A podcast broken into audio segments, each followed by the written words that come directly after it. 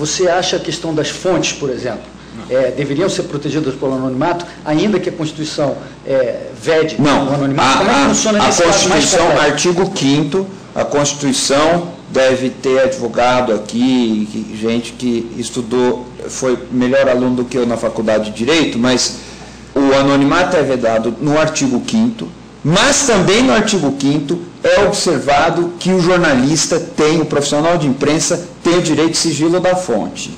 Isso é um direito do jornalista, do jornalista.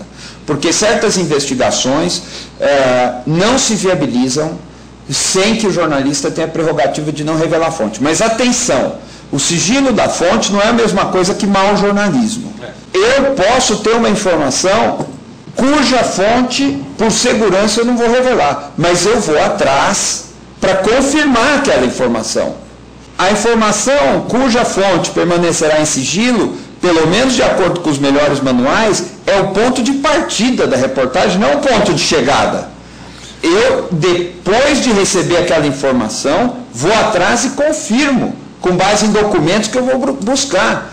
Então, eh, e quem que assoprou aquela matéria, eu não vou contar.